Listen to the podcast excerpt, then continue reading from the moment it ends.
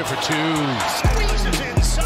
What a move. It's around him. Up under and up and under and down, but under. Oh, he bounces. Up and under and through the rim. How about that, Houdini? Up and Under, un podcast de NBA con Leandro Carranza y Alejandro Gaitán. Bienvenidos a este nuevo episodio de Up and Under, episodio especial. Se acaba de terminar la temporada de la NBA. Golden State Warriors es el campeón de la edición 2021-2022. Sexto título en ocho temporadas. Una verdadera locura lo que ha hecho Golden State en estos últimos años. El partido que gana hoy en el TD Garden por segunda vez en la historia. Boston pierde unas finales en su casa. Stephen Curry acaba de ser coronado como el Finals MVP. Hay demasiadas cosas para hablar. Felicitaciones a todos los hinchas de, de Golden State Warriors que están sumándose a la transmisión. Pero la verdad que es eh, historia lo que estamos presenciando en este momento. Un eh, escenario en el que Golden State no ha dejado de dominar la liga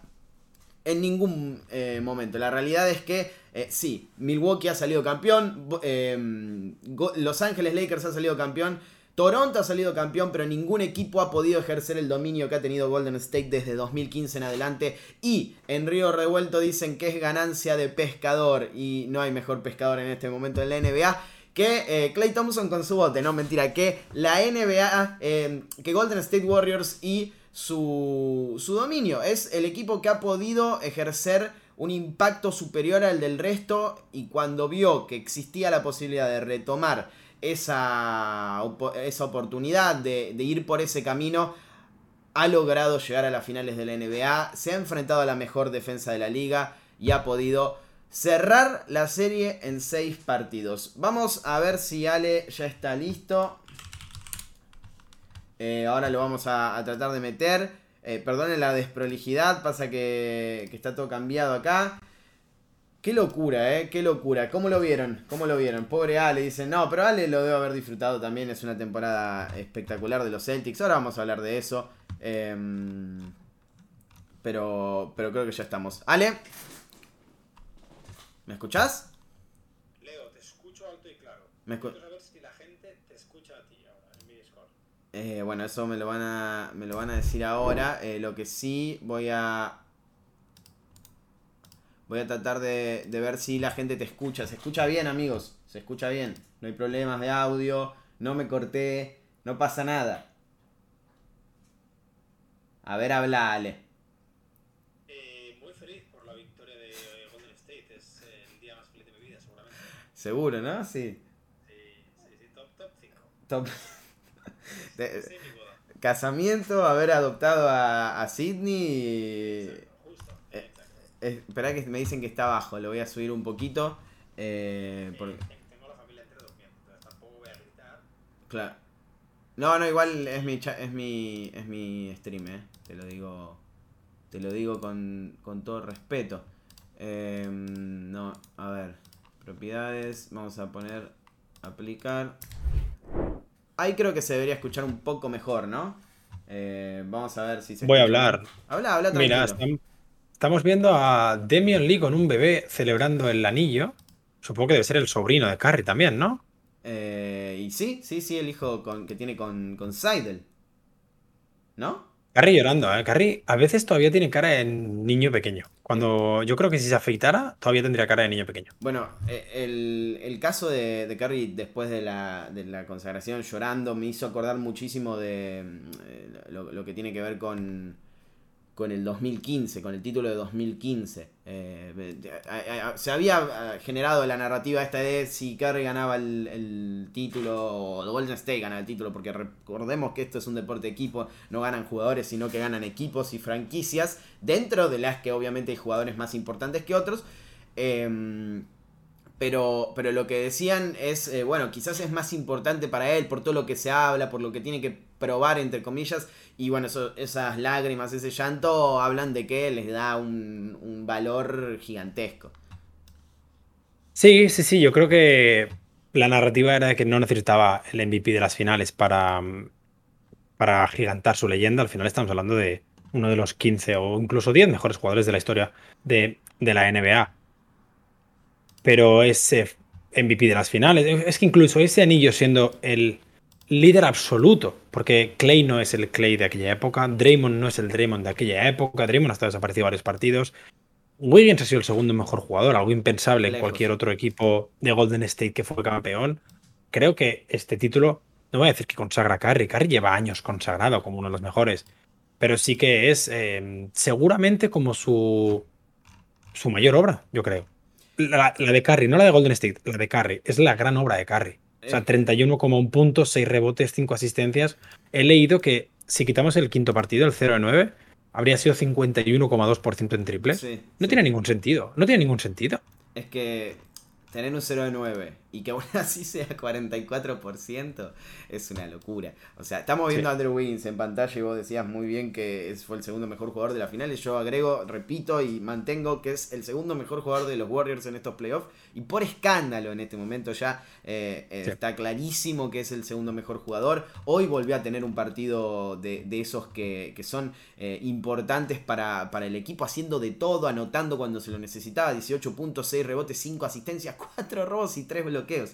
Es eh, una locura lo que, lo, que, lo, que vimos de Andrew Wiggins. Recién vos hablabas, Draymond Green no, era, no es el mismo ya. Eh, tiene claramente el mismo impacto o un impacto similar, pero no, no está en su mejor versión, la, de 2015-2016. Clay está volviendo de dos lesiones que lo pararon dos años consecutivos. Em, y, y también hay que decir que Andrew Wiggins no es el mismo. No existe más el Andrew Wings de Minnesota, no existe más el Andrew Wings que hemos conocido desde el inicio de su carrera hasta 2019. Estamos hablando de un jugador que se plantó en los playoffs de la NBA con una dinastía ante rivales complejos, ante la mejor defensa de la NBA en este caso, y fue el segundo mejor jugador del equipo solo por detrás de Stephen Curry. Así que, que mm, obviamente no va, no va a recibir, ni iba a recibir el. Ya, ya se lo dieron a Stephen Curry, recordamos.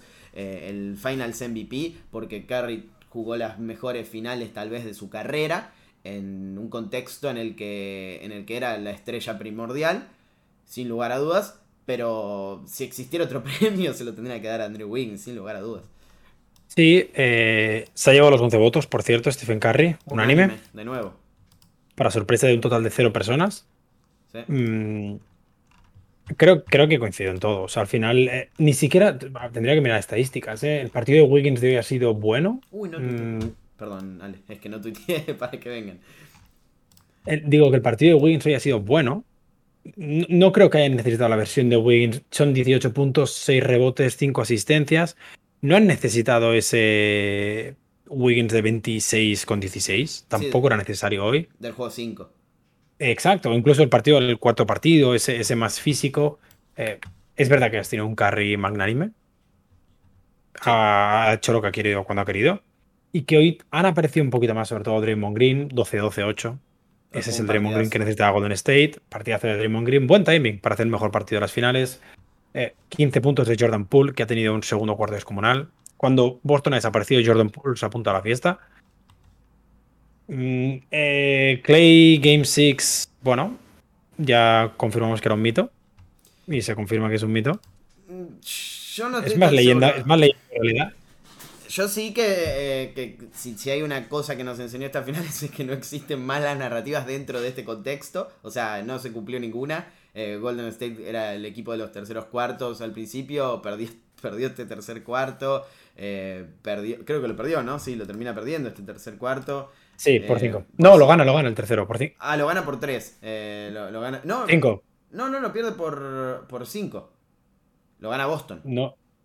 Ah, vale, perdona, estaba pensando en Boston. Sí, sí, sí, Golden State, Golden State ha perdido los últimos dos terceros cuartos. Por eso, después de ganar los primeros cuatro, eh, Boston era el equipo de los últimos cuartos al principio y perdió todos los que vinieron después. O sea, perdió este, perdió el anterior, perdió el del juego 4. Entonces, eh, Curry terminó con un 0 de 9 en un partido después de 233 encuentros. Las narrativas se fueron quebrando constantemente. Ahora, si hay una constante en, esta, en esta serie, es que creo que casi como ningún otro equipo, creo que como ningún otro equipo, Golden State desnudó los problemas que tenía Boston, los pocos problemas que tenía Boston, sobre todo en ataque, y los hizo pagar por cada uno de los fallos.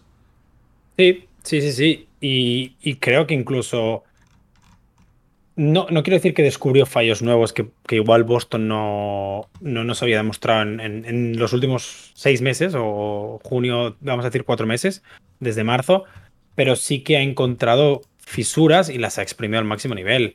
Eh, el primero era agitar la defensa, y aquí tener a un jugador como Stephen Curry ayuda, evidentemente. Algo que Kevin Durant no puede hacer, que Giannis no puede hacer, que Jimmy Butler no puede hacer, o que hicieron, pero en menor medida. Y que Golden State así que ha desnudado en ese aspecto. Influye también que eran los partidos pues 18 a 24, que es diferente. Y luego, sobre todo en ataque, han sabido cómo colapsar el ataque de Boston. Han sabido cómo anular el que recordemos fue el mejor ataque en 2022 de la NBA. Y creo que al final esa ha sido la clave. O sea, los números de Curry tendría que mirarlo, pero no sé hasta qué punto difieren con lo que ha hecho Curry en cualquier otra final, incluso las que pierde. El problema es que Golden State ha dejado a Boston en menos de 100 puntos en cuatro partidos. Y ahí es donde la defensa de Golden State ha ganado el anillo. La defensa de Golden State es quien ha ganado el anillo. Yo creo que son las mejores finales de Curry en, números también, ¿eh? eh lo tendría que poner... Con, las de 2019 igual. Sí, pero, pero claro. yo creo que hay un punto de quiebre en esta serie que más allá de que coincido que la defensa fue importantísima y si a, rasgos generales puede ser que sea lo más importante del triunfo de Golden State, que es el juego 4. Eh, que es el juego 3, digo. Eh, no, no, el 4, el juego 4, en el que Curry mete 43. O sea, sin ese partido de Curry, quizás estamos hablando de otro campeón en este momento. Eh, probablemente estemos hablando de otro campeón en ese momento. porque la serie se ponía 3-1, porque Boston había encontrado más allá de que, de que mm, Golden State ya había ganado un partido, había encontrado un hueco en el cual meterse en, esa, en ese ataque de, Golden State. Ya sabía por dónde ir y parecía que le estaba funcionando. De hecho, había ganado los dos partidos. Em, eh, había ganado dos partidos y, y, parecía que en ese cuarto también estaba muy cerca de hacerlo. Creo que los, más allá del triunfo y más allá de, la, actuación de Curry por los números. Digo que creo que el impacto que tuvo Curry en, ese partido, no solo que cambia la serie, sino que también le, mete dudas en la cabeza a Ime Udoka, porque empieza a cambiar el sistema, porque cambia a, un formato completamente distinto al que estaba eh, manejando en los partidos anteriores, porque mm, Golden State se empieza a hacer cargo de, una situación eh, que, no existía, porque hasta ese momento ninguno de los otros jugadores se había podido conectar, porque la idea era aislar justamente a Draymond Green y, y al resto. Entonces yo creo que junto con los números y demás, el impacto que tuvo Curry me parece tan importante como, como la defensa, por, por esos eh, casos muy, muy específicos. Sí, no comparto. Al final, evidentemente, no, estoy dejando a Stephen Curry fuera, pero creo que una, unos números de Curry así entran dentro, sobre todo viendo cómo llegaban los dos a la serie, unos números de Curry así entran dentro de lo esperado. ¿Ha mejorado nuestras expectativas? Seguramente.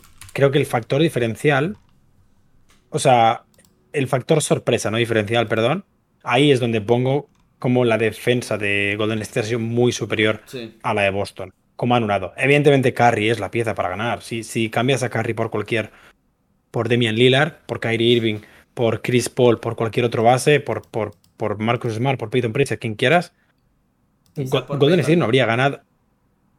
¿Por quién? Quizás por Pritchard no. Claro. Eh, Boston seguramente habría ganado este anillo. Evidentemente, Stephen Curry ha sido el mejor jugador de la serie con una diferencia abismal al segundo. Es que ni siquiera sabría decirte quién ha sido el segundo. Probablemente Wiggins. Pero, pero para mí la clave, la sorpresa, ha sido ver cómo la defensa de Golden State, incluso con un Draymond Green mediocre al principio, ha desarticulado la, ofensiva de Boston. Hoy tuvo el mejor partido de la serie, pero escandalosamente Draymond Green. Eh, fue diferencial en momentos en los que Golden State parecía que se caía y que perdía su ventaja.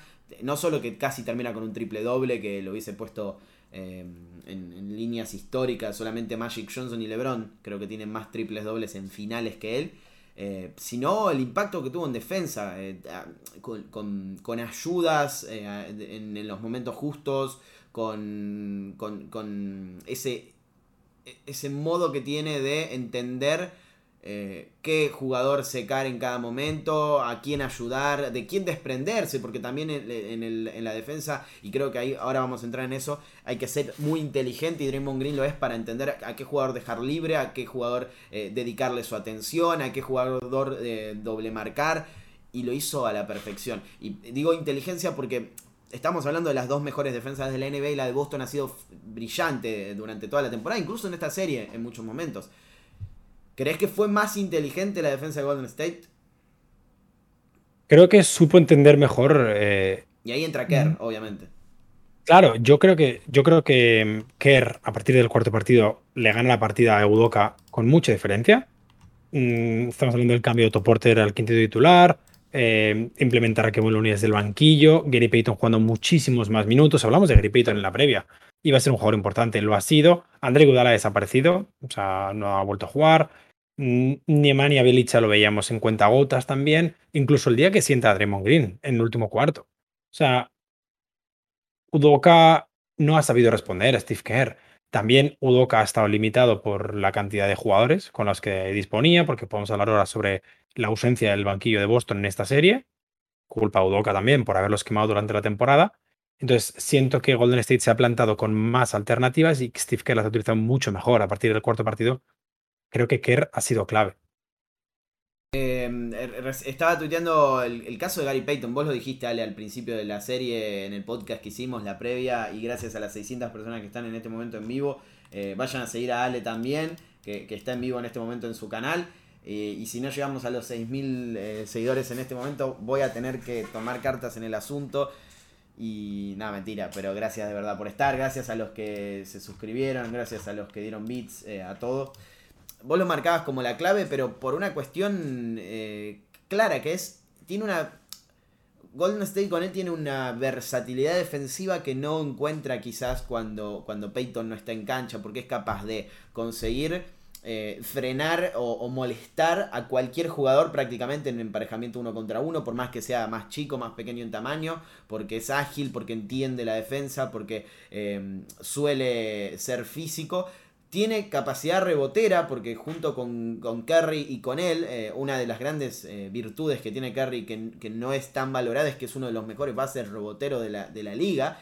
Eh, bueno, Peyton también lo logra. Y además, no es que se queda solamente en ser un especialista defensivo, sino que te puede aportar 15, 13 puntos por partido y, y darte opciones desde el triple en la esquina y desde los cortes que son tan importantes en un sistema como el de los Warriors. Por eso creo que eh, lo, de, lo de Gary Payton también fue fundamental recuperarlo por parte de Kerr desde el arranque de la serie, por más que lo usó desde el juego 2, y, tener además otra opción, otra rueda de auxilio sumada a la de Wiggins, a la de Looney y obviamente a la de Draymond Green. Sí, correcto. Eh, creo que era clave, sobre todo el, lo que comentas, el juego of ball, eh, creo que la capacidad para cortar, para moverse, es muy importante en una defensa switch, como era la de Boston en los primeros cuatro partidos. Y mm, al mismo tiempo, en defensa ha sido descomunal. O sea, podemos hablar seguramente de Wiggins parando a Tatum, podemos hablar de Draymond Green como efecto global. Hablamos de Clay Thompson el día que paró a, a Jalen Brown, pero Gary Payton ha estado en todas. Ha estado en todas en defensa y me da la sensación de que este verano se va a llevar un contrato muy, muy interesante. Algún equipo va a poner mucho dinero sobre la mesa. Si quiere salir de Golden State, alguien va a poner un, número que empiece, que, tenga siete cifras. Bueno, hoy leía, no me acuerdo quién lo puso, la verdad, pido disculpas, que va a ser el, Jordan, el, Alex Caruso del próximo mercado. Creo que lo sí, ya lo puso. Eh, lo puso Nacho, entonces, eh, bueno, eh, se lo decimos, le agradecemos a Nacho por el tweet. Y, tiene razón, porque mm, es un jugador que puede impactar en el juego de, diferentes formas, que no le quita, que no necesita tanto protagonismo porque su impacto va más allá de tener la pelota en las manos o de tomar tantos tiros. O, de, o de, tener una cierta preponderancia en cuanto en lo que respecta al, al, juego en sí, a acaparar pelota, y, es positivo en todo. O sea, no es el mejor tirador, no es el mejor pasador, no es el mejor rebotero, no es el mejor defensor, aunque es muy bueno. Pero hace bien un poco todo. Entonces, eh, tener ese tipo de piezas en un equipo en el que está tan armado y que necesita eh, versatilidad desde la banca es vital. Porque porque siempre, siempre que necesites algo, tenés la chance de que ese jugador te lo dé. Sí, y creo que, creo que esos jugadores han sido claves siempre en el organigrama de Golden State. Eh, no, quiero poner a Harrison Barnes a ese nivel, pero al final son e, ese cuarto, quinto, sexto, séptimo jugador. Sean Livingston, por poner un ejemplo, que complementaban muy bien y que entendían perfectamente cuál era su rol, qué tenían que hacer para mejorar eh, el funcionamiento.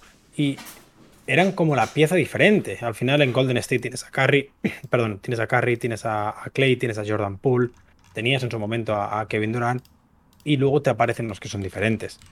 Diferente no significa que sea mejor, simplemente que te ofrecen algo que es absolutamente opuesto a lo que te ofrecen el resto y que es muy válido por necesario. Gary Payton era esa figura. Incluso Wiggins es esa figura también, eh, con mucho mayor talento y que ha hecho unas finales defensivas, bueno, un playoff entero defensivo descomunal. Y a veces lo, lo diferente, insisto, por necesario, se vuelve clave. Eh, gracias, Toto, por, esos bits. Em, acá, acá preguntan, bueno, dicen, se habla muy poco de, Livingston. Siento que Gary Payton no funcionaría tan bien sin el spacing que da Steph. Obviamente entró perfecto en, el, en, el, en, lo que es el sistema de los Warriors por, por esas características, pero es un jugador que sí encontró su lugar en el mundo y yo creo que se lo va a pensar dos veces antes que agarrar, eh, digo, por el ofrecimiento que puede llegar a tener de otro equipo. Eh, por, lo que impacta en este, en este juego y, la preponderancia que tiene en un rol en el que, bueno, se sabe que funciona. Pero, pero cualquier equipo va a necesitar un jugador así. O sea, sí, en el sistema de Golden State es muy probable que funcione mejor que en el resto. Pero alguien que tiene versatilidad defensiva, capacidad de pase, puntos, eh, capacidad de rebote siendo un, base pequeño y demás, eh, es muy importante para, cualquiera.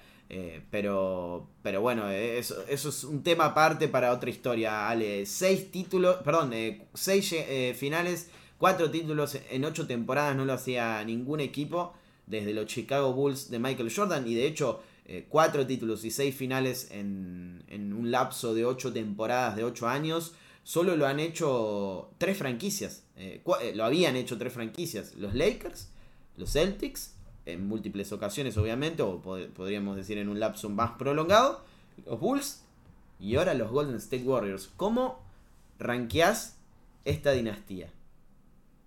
Yo no tengo claro esta dinastía. Para mí es la tercera mejor de la historia. Estaría eh, detrás de los Celtics, evidentemente por número de anillos. Creo que, creo que los Celtics es que ganaron 11 anillos. O sea, no, no, debería haber ningún tipo de debate. No hay. Y la siguiente es Chicago. Y la siguiente Chicago. Sí, coincide. Y creo que habiendo ganado hoy, eh, se ponen por delante de, de, los Lakers, que creo que sería la siguiente, los Lakers del Showtime. Con, para, mí la diferencia, que, es que igual no es una diferencia, eh, pero para mí es que lo hicieron antes de Kevin Durant, lo hicieron con Kevin Durant, lo hicieron después de Kevin Durant.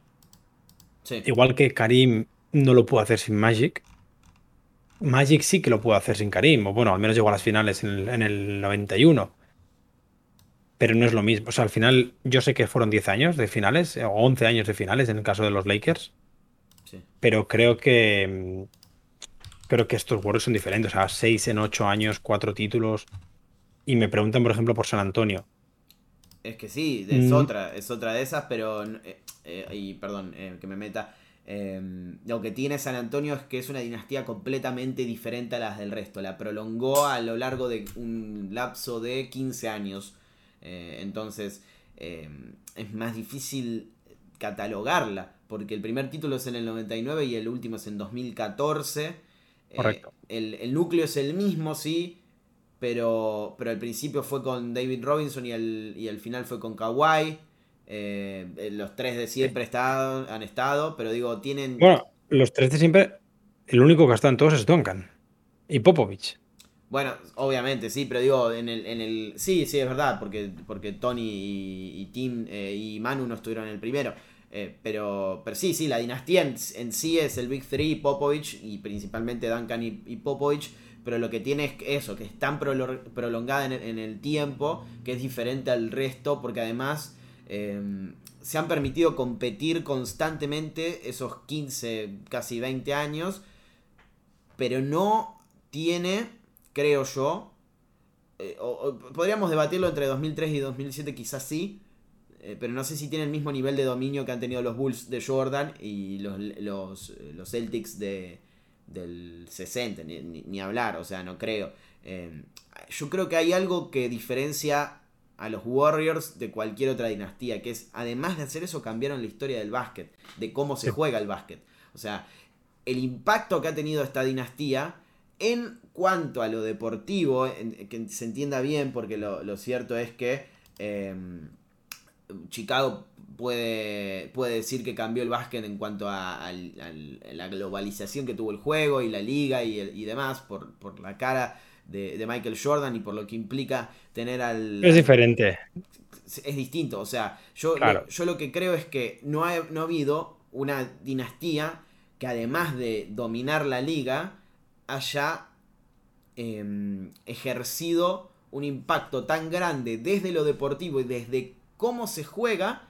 Porque sí, las otras dinastías obviamente fueron, eh, se intentaron copiar y el estilo de juego se intentó copiar, pero la forma de jugar al básquet es antes y después de los Golden State Warriors de Stephen Curry. Y eso no, tiene ninguna dinastía. No, porque yo creo, por ejemplo, el, cambio que sufre el baloncesto en la época de Bill Russell no es únicamente por los Celtics. al final evolucionas de, tirar a canasta dos manos al, jump shot. Sí que, sí que tienen una influencia, pero no tan grande como estos Warriors. Y, creo que lo mismo para, para Michael Jordan, aquellos Bulls. Tienen una influencia en el baloncesto, pero yo creo que es más una influencia global en, el deporte como. No quiero decir como marketing, pero como. como... Es que sí, Ale, sí, sí. Como figura representativa más allá del juego. Sí, correcto. Y estos Warriors han cambiado el baloncesto como, como deporte, como juego. O sea, no solo la NBA, es que han cambiado el juego y, y hay que atribuirlo también. O sea, yo, por ejemplo, no pongo en esta lista el three de los Lakers. Creo que, creo que para mí es de los de las dinastías que es menos dinastía de todas. Mm, pondría los Bulls del. sí. Mm. sí. Pondría, por ejemplo, los Celtics de la River por delante. Evidentemente, los San Antonio Spurs por delante. Mm. Eh, es que incluso, no sé, los Lakers de, de Mikan todavía en Minneapolis. Es que sí. Pero, claro. Es que ninguno de ellos cambia el juego, como dices. Y, creo que esa es la clave. Creo que esa es la clave para entender por qué. Por qué estos Warriors son tan importantes para la historia del baloncesto y por qué. Eh, créeme, hay mucha gente de los Celtics enfadada porque han perdido. han perdido contra la mejor dinastía, seguro, de los últimos 25, 30, 25 años. Sí, además, eh,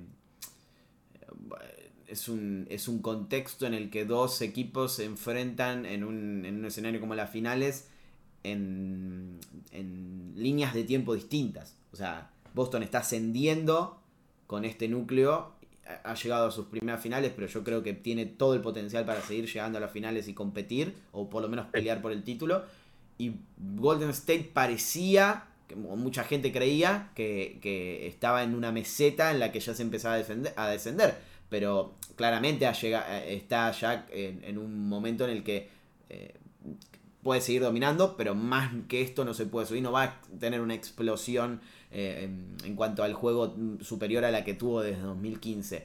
Entonces, la experiencia, el impacto que tiene ese equipo contra un equipo que está entrando a, la liga competitiva, digo, a, esas altas esferas, no es el mismo y no, o sea, no, no podés Em, discutir, por ejemplo, el anillo de 2007 o la final de 2007 de los Cavaliers de LeBron cuando se enfrentan al mejor equipo de los últimos 5 años, que eran los San Antonio Spurs. Eh, sería tonto pensar que porque pierden esas finales eh, no, no, no, no, representa lo que es el equipo en sí y lo que puede llegar a ser en, un futuro. Gracias a, eh, perdón que te, que te cruce Ale, eh, gracias a Mr. Iron por, por todas esas suscripciones regaladas, amigos. Muchas gracias de verdad y a todos los que se están eh, suscribiendo y están siguiendo al canal. Sigan a Ale también. No sé ni cuántos somos ya. 702, una locura. A ver si llegamos a 1000 por primera vez. Em, ¿qué, una, la, pregunta de la, del, del millón, eh, o la que están haciendo todos en el chat. ¿Es Stephen Curry ya un top 10 histórico? Yo voy a decir lo mío. Yo ya lo dije, hice un video sobre esto, búsquenlo, hice un, stream, todo. Para mí lo era antes de ganar este MVP de las finales, antes de ganar el cuarto título. No hace falta que diga que ahora es más top 10 que antes, porque es lógico. Es, es un debate lícito. Yo, tú ya sabes que yo tengo mi lista de 8 eh, fija. Sí. Yo tengo mi lista de 8 fija. Pues, no, no me importa decirla. Es eh. Michael Jordan. Sí, es Michael Jordan, LeBron James, Kareem Abdul-Jabbar, Larry Bird, Magic Johnson, Bill Russell. Ah, y luego ahí tengo a Tim Duncan y a Will Chamberlain. Para mí esos 8 están por encima del bien y del mal. A partir del 8 podemos debatir. Y compro, compro Curry, perfectamente compro Curry a día de hoy. Em, yo, por ejemplo, tenía a Shaq y tenía a Hakim. Claro, Curry ya tiene los mismos anillos que Shaq. Y ya tiene el doble que Hakim. Eh, influye eso. La carrera de Curry no ha acabado. Es que no quiero, no quiero ponerlo ahora en el 8 o en el 9 o en el 10, porque la carrera de Curry no ha acabado. Tampoco podemos poner a Kevin Durant, tampoco podemos poner a, a, a Giannis, que es que Giannis, o sea, igual te digo ahora, Curry es 9. Y de aquí 15 años, cuando hagamos a Panander, episodio, eh, temporada 17, te digo, es que Giannis le ha adelantado, Luca le ha adelantado, Jokic ganó 6 anillos y le ha adelantado. Entonces, pero valorando lo que tenemos, Sí, ahora, si, en este momento. si no es, si no es top 10, es top 12. O sea, yo lo pongo por encima de Kobe Bryant, sin ningún problema. Para mí, eh, repito, no había dudas en ese momento antes del... De, o sea, eh, lo ponía recién, eh, tiene los mismos anillos que LeBron James y que Shaquille Sí. O'Neal. Tiene uno menos que Magic y, y que, y que Kobe. Tiene más MVPs que Kobe Bryant. eh, y creo que los mismos que Shaq, ¿sí? Eh, Creo que sí. Tiene... mm, Menos que Larry Magic. Tiene menos que Larry Magic, pero tiene más títulos que Larry. Sí. Tiene mm, eh, los mismos MVPs y un título menos que Tim Duncan. Y la realidad es que creo que, que ya eso te, te, te- te impone un respeto y una, y un- una trascendencia que no, no se puede, no, no- o sea, no se puede negar. Pero más allá del- de, de todo eso, em, Y la influencia, la influencia del juego, yo creo. o sea, claro, eso, yo- e- eso es lo que más, más trasciende. Que ninguno de esos cambió el juego. En cuanto al. Claro, yo- es que además sería hipócrita por mi parte decirte, no, es que Curry no, no, no entiendo que cambiara el baloncesto, por ejemplo, y al mismo tiempo que yo suba, por ejemplo, a, a, a Julius Irving mucho más arriba por lo que hizo el baloncesto, que suba a Kevin Garnett por lo que hizo la defensa, que suba a Pete Maravich, que suba a Bob Cousy y que no solo tenga en cuenta a Stephen Curry. Sería muy hipócrita por mi parte. En su- yo hice un vídeo del MVP hace dos años, no del MVP, perdona, el top 25 histórico hace dos años. Curry en los últimos dos años ha subido mucho. O sea, ha subido mucho. Porque su temporada el año pasado, Sí, si el año pasado los Warriors se meten en top 4, es MVP. sí. Sí. Y este año eh, no ha sido MVP porque no lo ha necesitado, pero ha sido MVP de las finales. Y creo que hay que tener en cuenta la, la carrera de Curry hasta ahora. Yo te digo, creo que ya está por encima de Julius Irving, seguramente Oscar Robertson, eh, de Kobe Bryant, de Jerry West y de toda esta gente. Te van a. Y el debate ahora es Sí. No, digo que el debate ahora es con los Hakim, con los Shaq, con... Y es que me cuesta...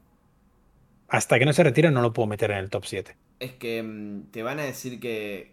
Bueno, hay mucha gente que piensa que Kobe Bryant es top 5 histórico. Yo amo a Kobe Bryant, me parece uno, es, uno de mis jugadores preferidos de todos los tiempos, sin lugar a dudas, ¿eh?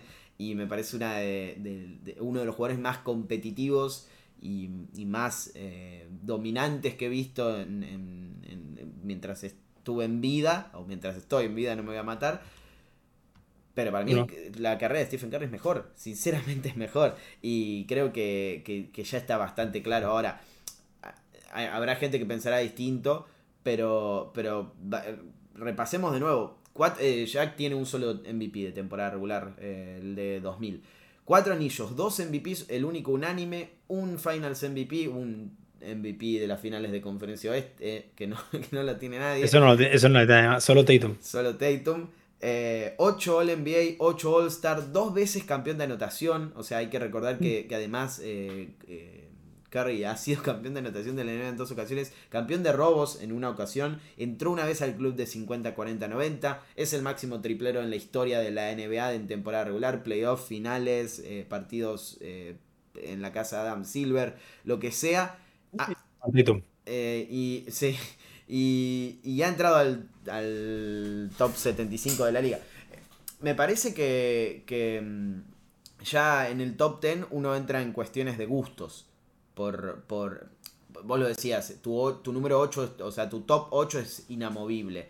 Pero poner a Will Chamberlain 7 o ponerlo 6 ya depende de lo que vos prefieras. O sea, depende de, del qué priorices. O sea, de qué elijas como argumento por encima de otras cosas. Y, y Curry, yo creo que está en top 10 y lo, repito, pero digo, Curry ya está en esa consideración en la que ya es cuestión de gusto si lo pones más arriba o más abajo.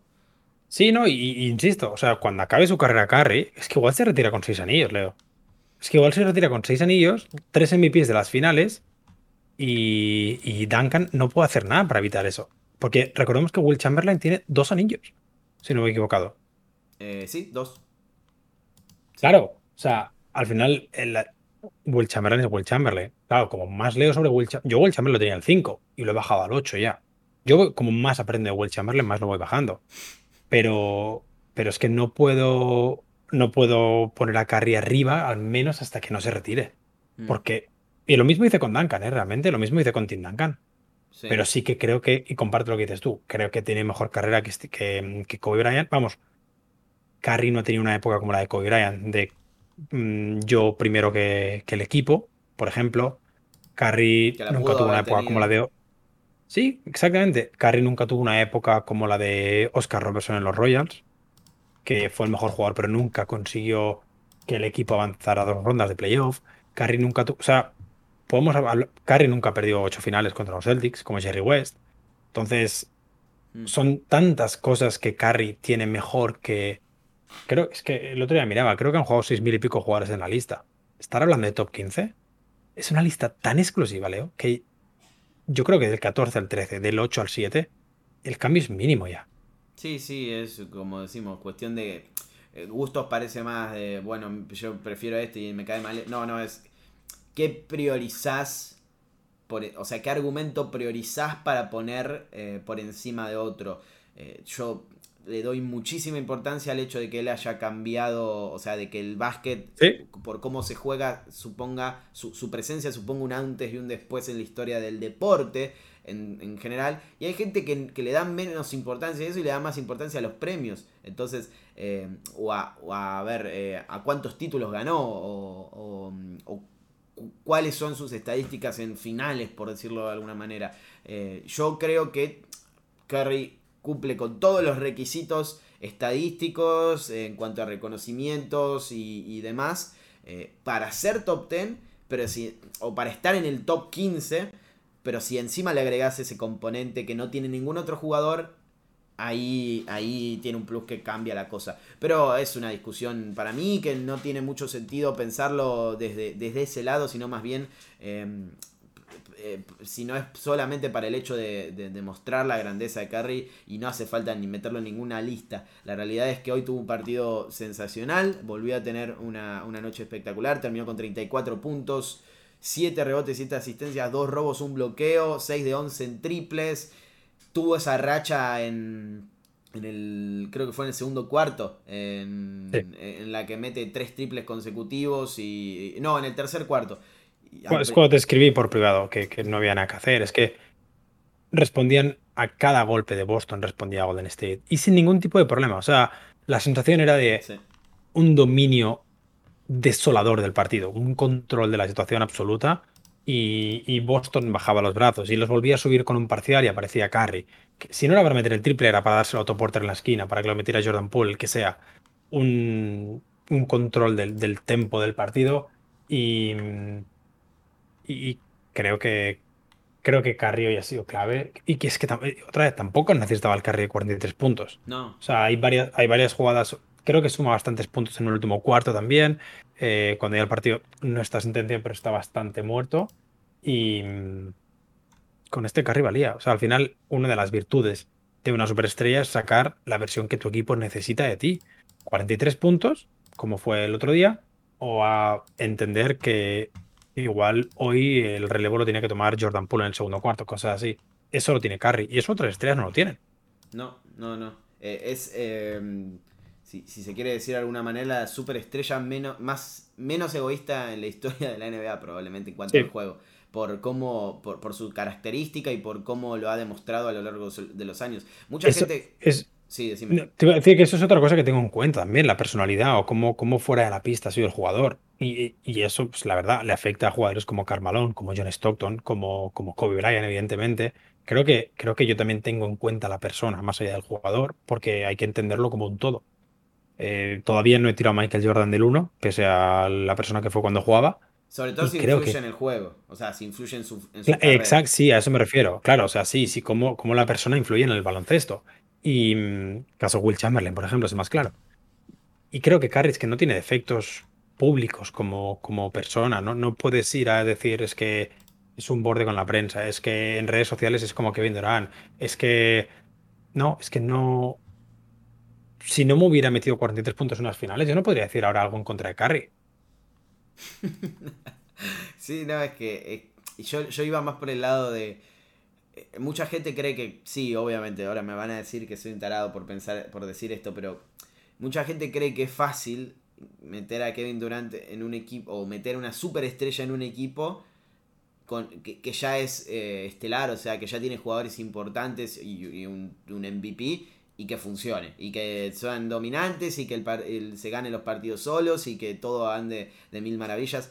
No es fácil y no es para cualquiera encajar en un sistema en el que todo funciona bien y vos venís a quitar 15 tiros por partido y eh, un protagonismo absoluto. Solo es posible si la superestrella de ese equipo cede protagonismo y es lo suficientemente inteligente como para permitir que eso suceda. Y Curry lo hizo. O sea, Curry fue capaz de encastrar a Kevin Durant en un sistema en el que ya todo funcionaba bien y en el que eh, alguien venía a robarse, entre comillas obviamente, eh, a mejorar al equipo, pero a robarse 15 tiros por partido. Que el 90% de las estrellas de la NBA no hubiese aceptado. Y, y- y- y también a entender la narrativa de que se venía. Este es el equipo de Kevin Durant. El mejor jugador de, de los Golden State Warriors es Kevin Durant.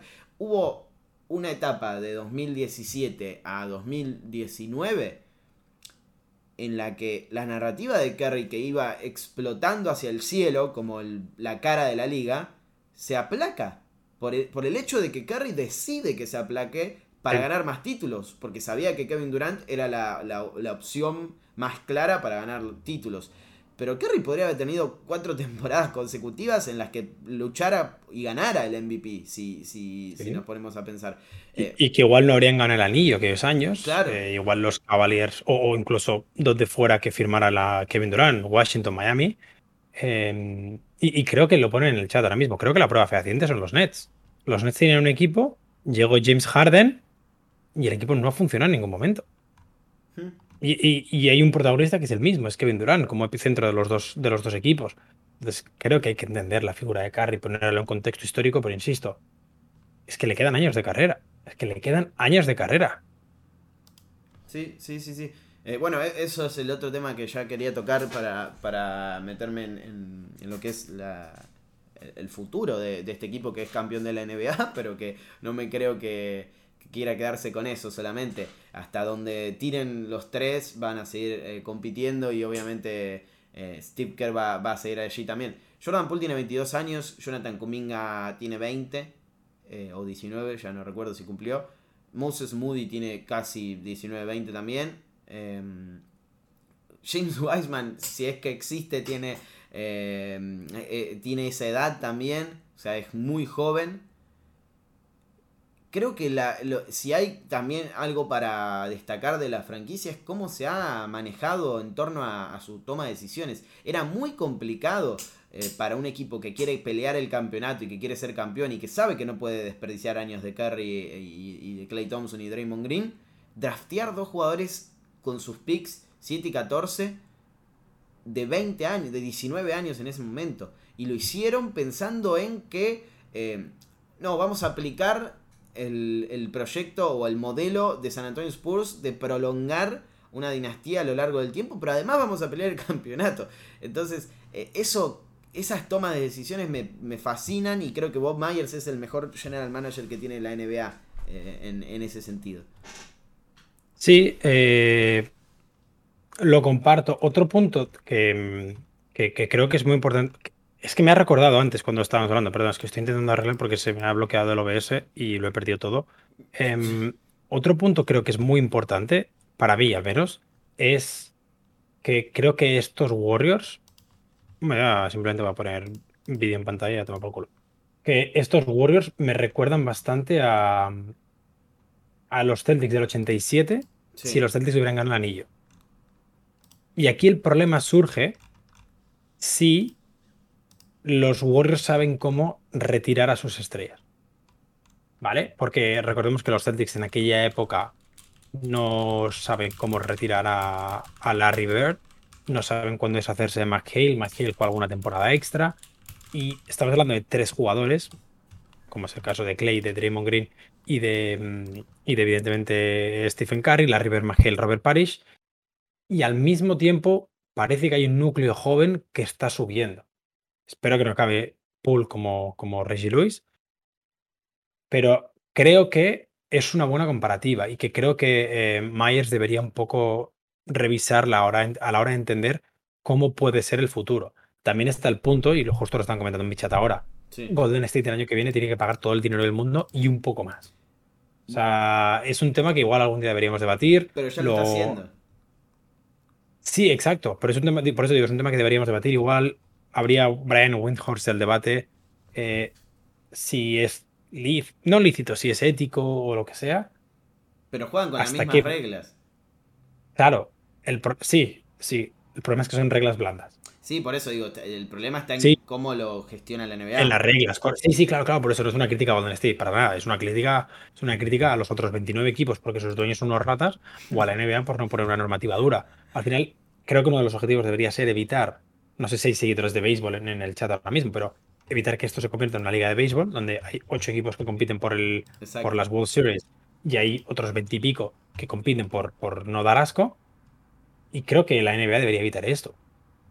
Pero estos Warriors son una proeza deportiva y económica en los últimos. Es que desde la llegada de André Godala, desde ese día son una proeza económica. Sí, el tema es que yo, yo leía un tuit hace un par de horas.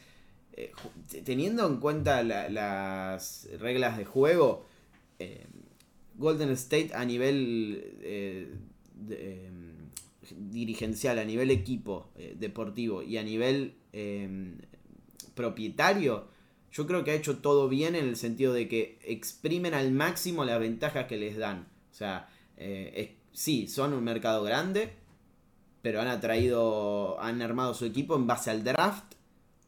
Su dinastía es en torno al draft. Sí.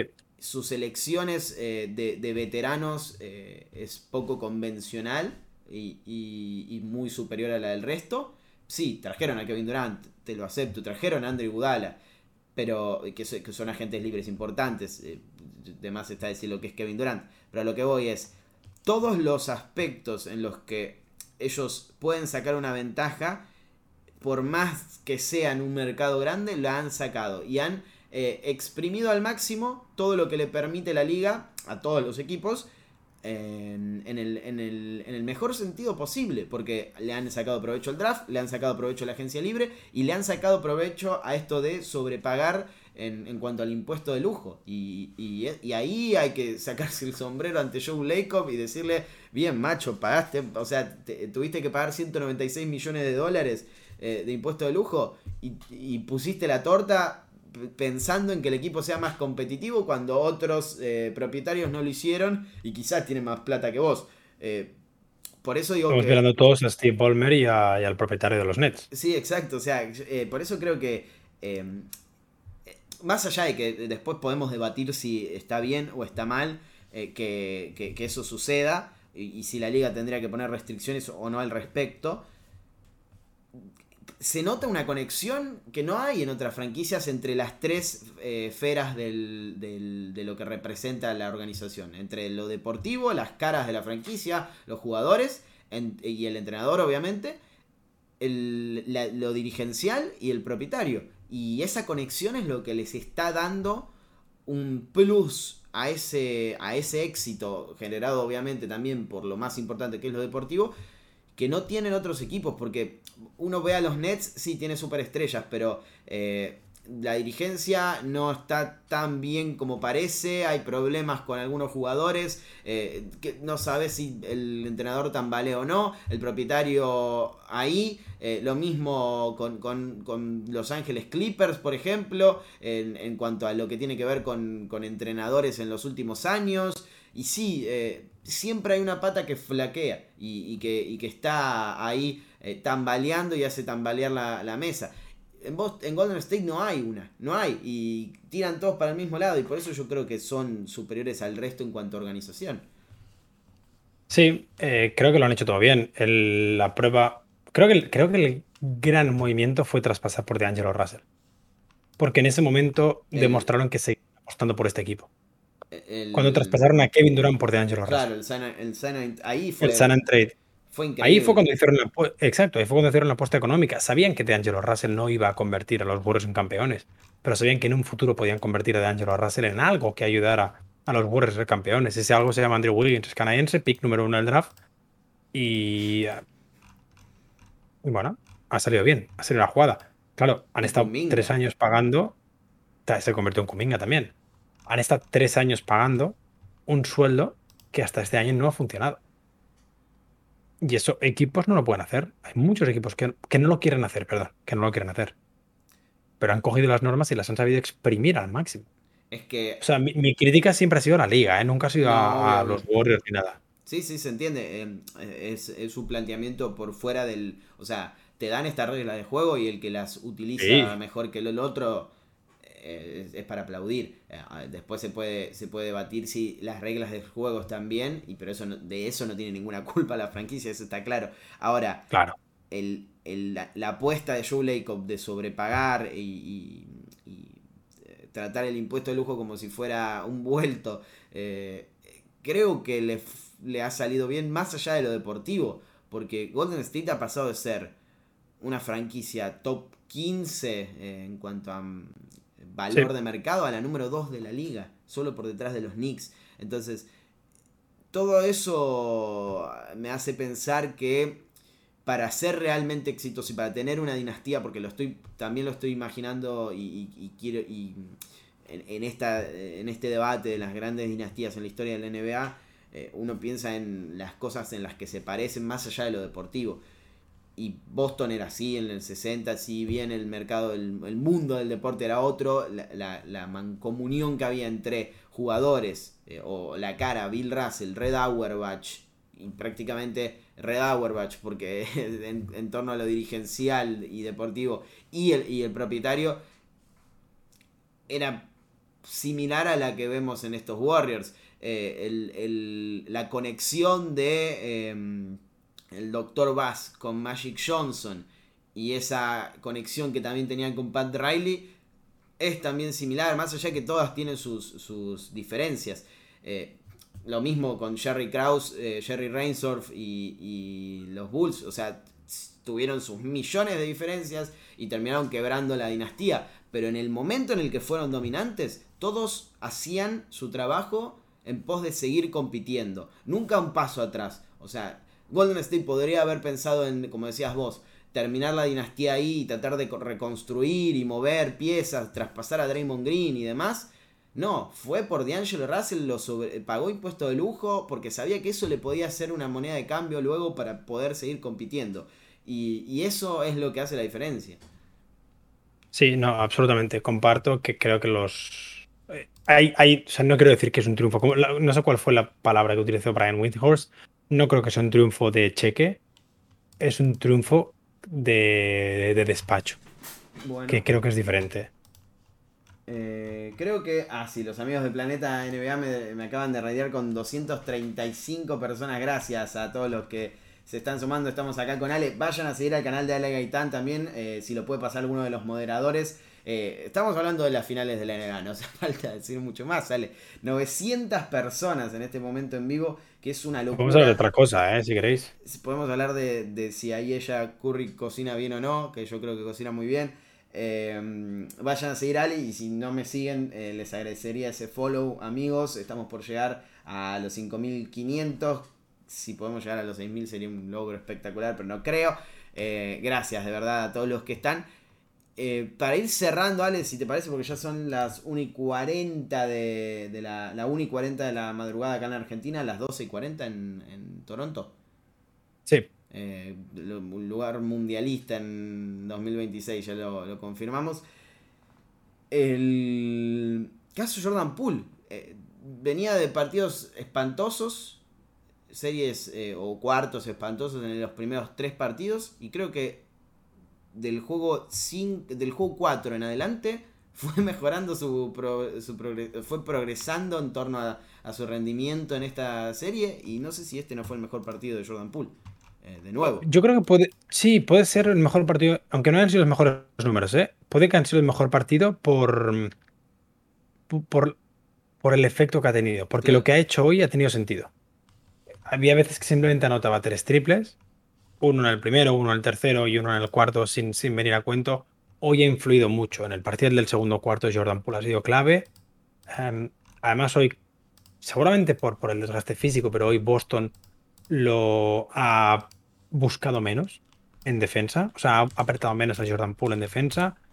Creo que eso le ha dado más confianza también. Sí. Y sí, sí, comparto que, que ha sido seguramente. su- es que no sé si decir de su mejor partido, pero donde ha sido más importante en ese aspecto. También porque ha habido un momento que yo te he escrito por privado. Hoy no hay Game 6 Clay, pero hay Game 6 Jordan Poole, que da igual de miedo. Entonces, en ese aspecto, sí, comparto absolutamente que, que ha sido un partido clave de Jordan Poole. Porque además tiene, co- como decís vos, tiene ese, ese rato en el que mete, creo que eh, es el primer jugador de los Warriors que entra en doble dígito en el primer cuarto, eh, que después lo sigue Andrew Wiggins, y un poco como que aplaca el, el, el- arranque de los Celtics con, con esos, eh, con esos puntos. Porque Boston, si algo tuvo en este partido, fue un arranque eh, muy, muy fuerte desde lo defensivo y, y ajustando también en, en ataque, tomando buenas decisiones. Eh, y, creo que la respuesta a eso, que normalmente es Wiggins o a veces eh, o, o Curry en, el, caso de que estén una buena noche eh, o no esté defendido como, como en los primeros partidos, eh, perdón, como en el juego 5, esta vez fue Jordan Poole. Y no sé si hubiese sido el mismo trámite si, si Poole no mete esos primeros 10 puntos y, y de alguna manera pone en partido a Golden State. Por eso creo que fue el mejor, porque es verdad, vos decís, y, y con razón, que los números fueron mejores en, en otros encuentros, pero por el impacto que tuvo, sí, me parece que fue, fue trascendental. Sí, eh, no sé si hay algo que quieras mencionar de los Celtics, porque al final hemos hablado únicamente de- del campeón, que, que tiene sentido. Eh, no sé si hay cientos de miles de aficionados de los Celtics que quieren hablar sobre, sobre el- la serie de Tatum, sobre el partido de Jalen Brown, que creo que ha sido muy bueno. Se está haciendo Eh, muy crítico con Tatum Male, eh, muy. Estaba justo hablando ahora Tatum, decía que, mm, bueno, que no va a necesitar cirugía, pero que sí que va a necesitar rehabilitación. En el hombro. Eh, sí, del hombro. Creo que, creo que se está criticando mucho a Tatum y antes buscaba el dato. Tatum lleva 400 minutos más que cualquier otro jugador en la NBA esta temporada. Eh, Tatum lleva 700 minutos más que cualquier otro jugador de Golden State y creo que en los últimos partidos, sobre todo en la serie entera, a Tatum se le empezaba a notar. Eso más lo de la espalda, más lo del hombro, creo que ha, ha sido demasiado para un Tatum que, que- que, bueno, que igual le han quedado grandes un poco las, las primeras finales que, que ha disputado. No comparto que sus finales han sido negligentes, que decía la gente, no comparto que sus finales han sido lamentables. No han sido buenas al nivel De Tatum. al que le, al que le vamos a exigir a Tatum, correcto. No han sido buenas al nivel de Tatum, sobre todo porque Curry, que, que digamos era su, su pareja de baile en ese aspecto de la estrella del equipo, Lo reventó. está haciendo unas finales descomunales, correcto. Eh, pero creo que los últimos dos partidos de Tatum son malos, el de hoy sobre todo, pero no han sido unas finales horribles de Tatum. No, eh, yo creo que han sido eh, overall unas buenas finales de Tatum porque hizo un poco de todo, defendió, anotó, no digo eh, al nivel de Tatum porque se quedó también en, en bajos números en ese sentido, pero digo, tuvo impacto en casi todos los eh, aspectos del juego, generó para el resto.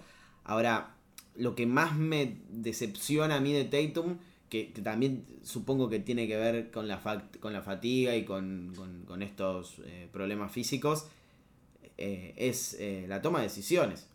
La toma de decisiones para mí desde el tiro, siendo totalmente deficiente, porque creo que tuvo un, tuvo un par de partidos buenos en los que estuvo por encima del 50. Eh, no, sé cómo termina hoy, pero creo que iba 5 de 10 y termina con 6 de 18 en este partido. Había arrancado bien. Y desde el pase, o sea, generando para el resto, generando eh, y tomando decisiones desde el tiro, fue totalmente deficiente la serie de Tatum. Porque tuvo, creo que siempre. Sí, sí tuvo dos partidos buenos en ese aspecto y en los demás ha estado ausente. También influye, yo creo que Boston no metió un tiro. Sí, sí, obvio. Pero, pero sí, eh, es que en general todos los playoffs de Tatum a nivel cuidar el balón, no de Tatum, de los Celtics, eh, a nivel cuidar el balón han sido un poco problemáticos. Em, el objetivo en esta offseason debería ser buscar un relevo para Tate, o sea, un, wing en el banquillo y, un point guard. Esos son los dos grandes objetivos de estos Celtics, que lo tenemos todo claro, pero se está haciendo muy crítico con los Celtics y, lo único que quiero decir, porque es que tampoco vamos a estar aquí ocho horas, es que la gente no se quede con el partido de hoy, con los Celtics. Que la gente se quede con los últimos cinco meses de los Celtics. Que el, que el árbol no tape el bosque. Porque lo que ha hecho Boston esta temporada, la vuelta que le dieron a la temporada es histórica. La temporada de Tatum es espectacular. Titular en el All-Star, eh, All-NBA First Team, sexto en el MVP, el mejor jugador en net rating de toda la liga, mejor jugador en más menos de toda la liga, tercer jugador con más minutos en toda la liga. Y Tatum tiene 24 años. Sí, sí, sí, sí. Y, y los playoffs en general fueron buenísimos de Tatum.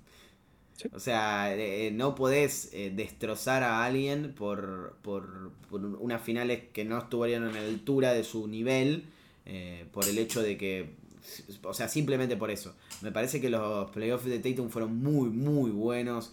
la serie contra Brooklyn defendiendo a Kevin Durant espectacularmente y anotando, siendo clutch y demás. la, serie con Milwaukee en el sexto partido, metiendo 46 puntos en, en un juego de eliminación. Eh, creo que, fue. Y eh, contra Miami también tuvo un gran rendimiento generando para el resto. Creo que el gran problema ha sido la fatiga y, la.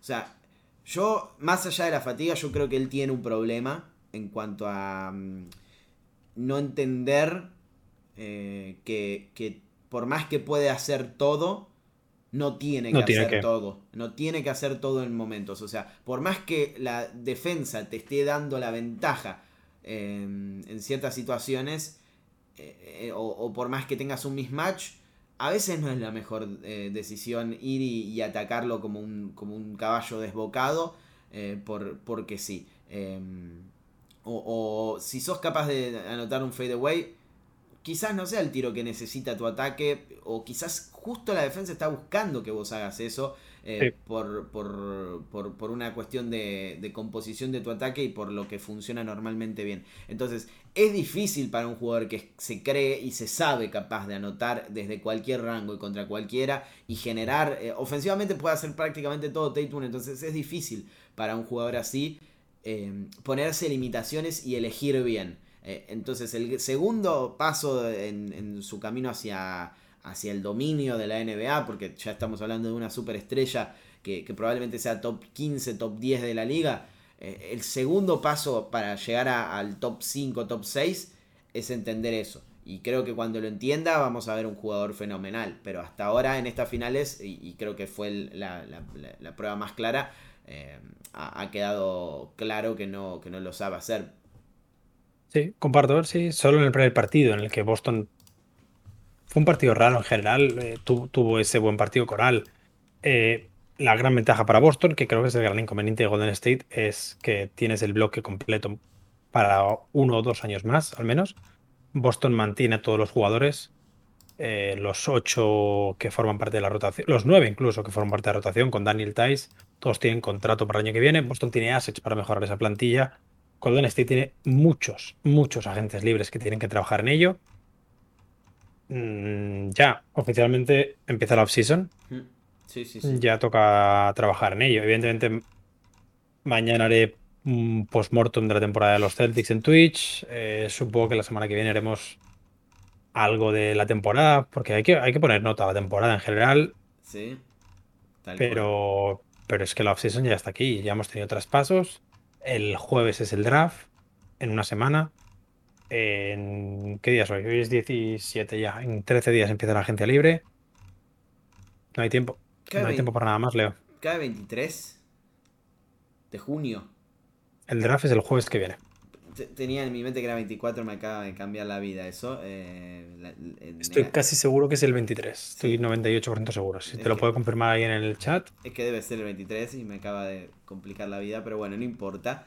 Eh, sí, es verdad, se te viene encima todo y, mm, más allá de que estos equipos han llegado a las finales y, bueno, Go- Golden State termina con el título y con la felicidad de campeonar y Boston con, con el sabor amargo de no haber ganado el título, pero con la certeza de que tiene el, eh, con qué para llegar a, a, a esa, mm, a esa instancia. Digo, también es un, un escenario complejo porque la realidad es que ahora estos equipos van a tener que tomar muchísimas decisiones. Eh, y muchísimas y tienen menos tiempo para quizás planteárselo. Si bien supongo que Bob Myers y, y Brad Stevens lo vienen haciendo, eh, la realidad es que, que ahora van a tener que tomar decisiones importantes eh, sabiendo lo que, a- lo que pierden en, en- o, mejor dicho, de lo que adolecen, eh, teniendo en cuenta lo que hicieron en estas finales y en estos playoffs. Y, y- y tratando de consolidar un núcleo que, que les ha funcionado. O sea, eh, a ver, eh, el caso Jordan Poole, eh, lo de Gary Payton, tenemos eh, a Otto Porter Jr., que creo que también eh, te- tenía contrato por un año. Y Bielicha. Bielica, eh, podría eh, buscarlo si quieres, lo busco en directo. Pero creo que tienen nueve agentes libres. Es el equipo que más. El segundo equipo que más por detrás de los Lakers. Por eso. Contando entonces- agentes libres restringidos y todo. Entonces, todo eso eh, va, va a ser importantísimo para los Warriors que van a querer repetir el título.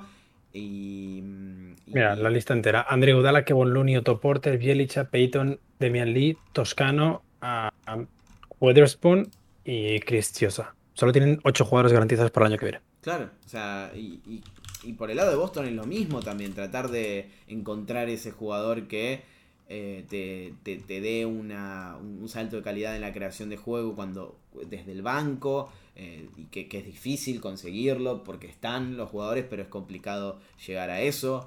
Eh, muchas cosas que van a tener que responder en esta agencia libre y en esta off-season que, que, que por más que hayan llegado a las finales no están exentos de ello. No, no, no, no. De hecho, ambos equipos tienen que elegir eh, en una semana un jugador, al menos un jugador en, el draft. Pero bueno, eso será a partir de la semana que viene. Yo me voy a tomar un par de días libres. Bien merecido lo tenés, Ale. Eh, y bueno, eh, desde, desde el lado de los Celtics, yo creo que es una temporada espectacular, más allá de. Vos, vos lo decías, creo, en Twitter.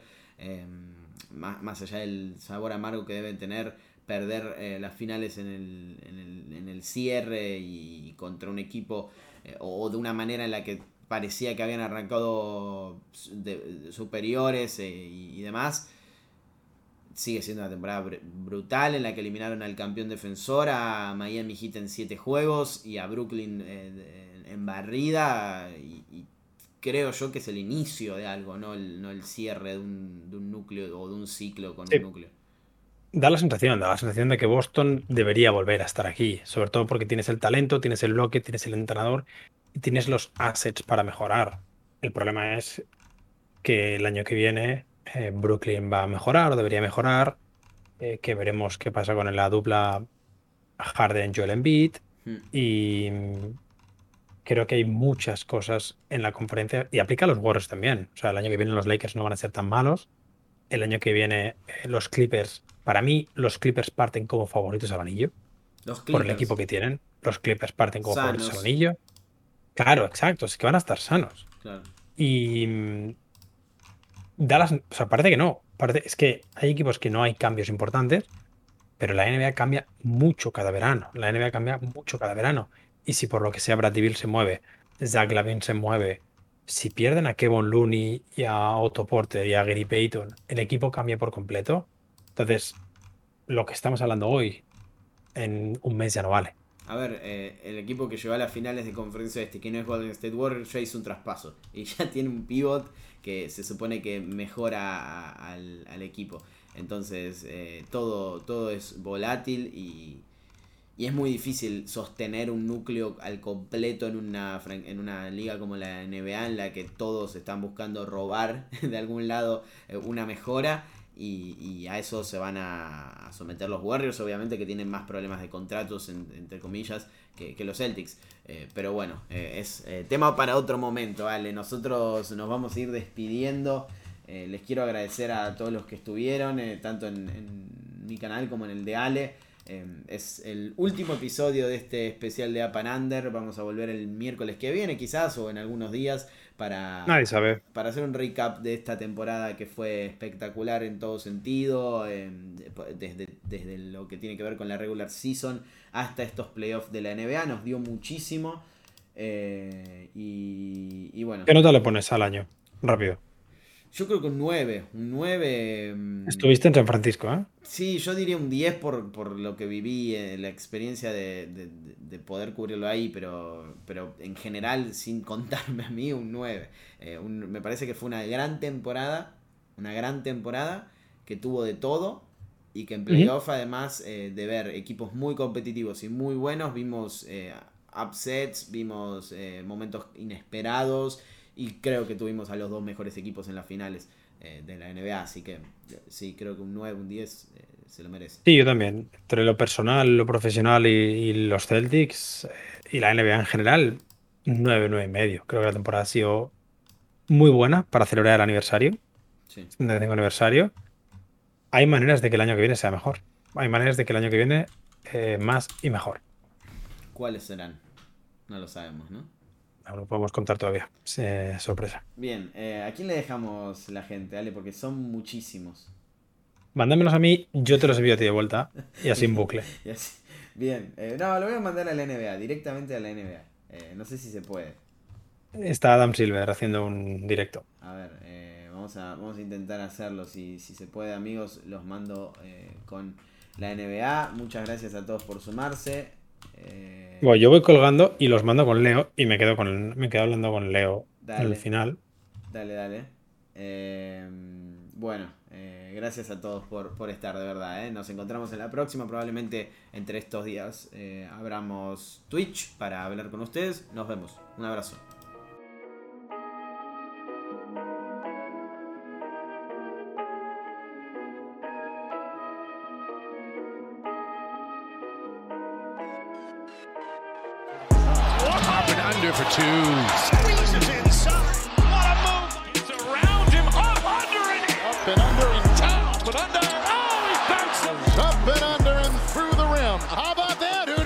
Up and Under. Un podcast de NBA con Leandro Carranza y Alejandro Gaitán.